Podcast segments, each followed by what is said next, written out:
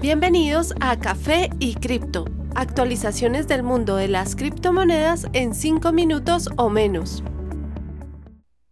Buen día, soy Miguel y esta es la actualización para hoy, 11 de junio de 2021. Desde nuestro último episodio, Bitcoin ha caído un 5% tras no lograr superar los 38 mil dólares. Sin embargo, su impulso y volumen reciente parecen sugerir un intento próximo por superar los 40 mil. Ether cae hasta ubicarse sobre la línea de soporte existente desde finales del año pasado. De caer por debajo de esta, su próximo nivel significativo sería el de 2.150, precio actual de 2.420 dólares. BNB también cae, en su caso hasta 347 dólares. De fallar en conservar este valor, su próximo soporte sería de 300, una caída extra de 15%.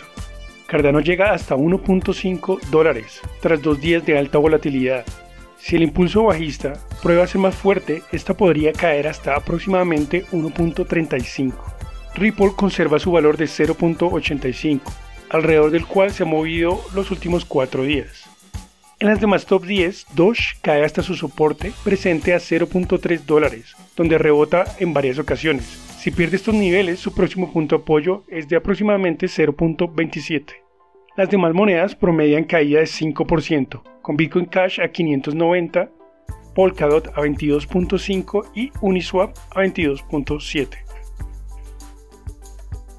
Tras la aceptación de la ley Bitcoin en El Salvador, por mayoría, con 62 de 84 posibles votos, el representante del gobierno federal mexicano, Eduardo Hinojosa, anunció en Twitter que está tomando acción para impulsar Bitcoin y la criptoadopción en su país también dijo, voy a promover y proponer un marco legal para criptomonedas en la Cámara de Diputados mexicana.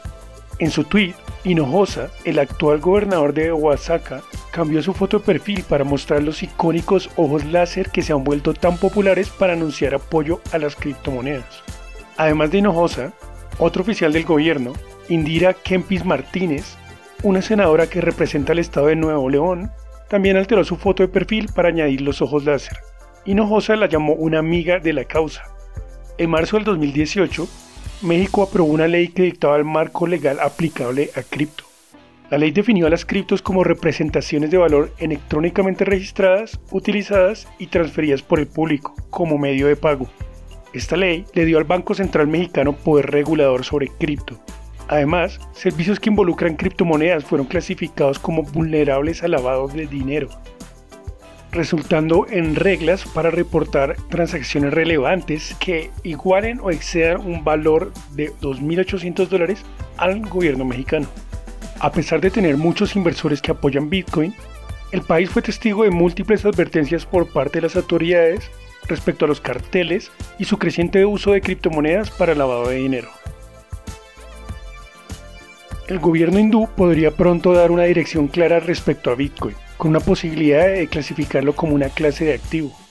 La Comisión de Seguridades Exchanges de la India aparentemente planea manejar el espectro regulatorio de las cripto una vez la clasificación se haga oficial.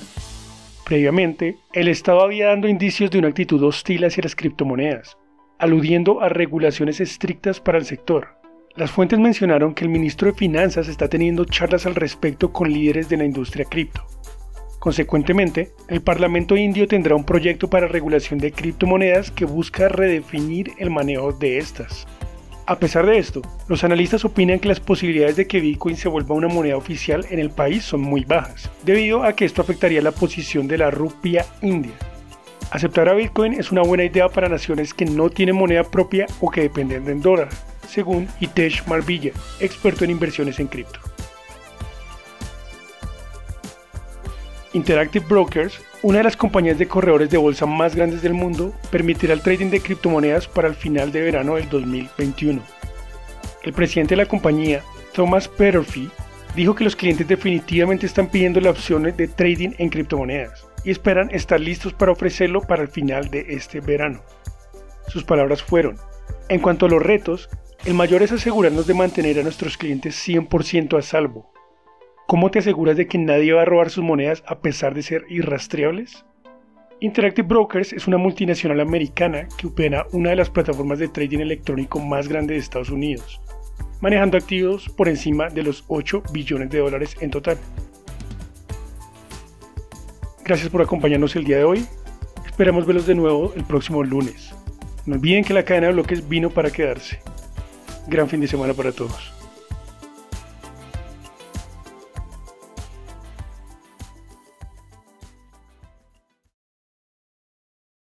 Los artículos y análisis mencionados en este podcast no constituyen una recomendación u oferta de inversión ni una promesa de resultados futuros. Haremos todo lo posible para garantizar la precisión de la información incluida en este podcast sin asumir ninguna responsabilidad por cualquier información faltante o incorrecta. Las operaciones con criptomonedas implican un elevado riesgo, incluyendo pérdida parcial o total del capital invertido y pueden no ser adecuadas para todos los inversores.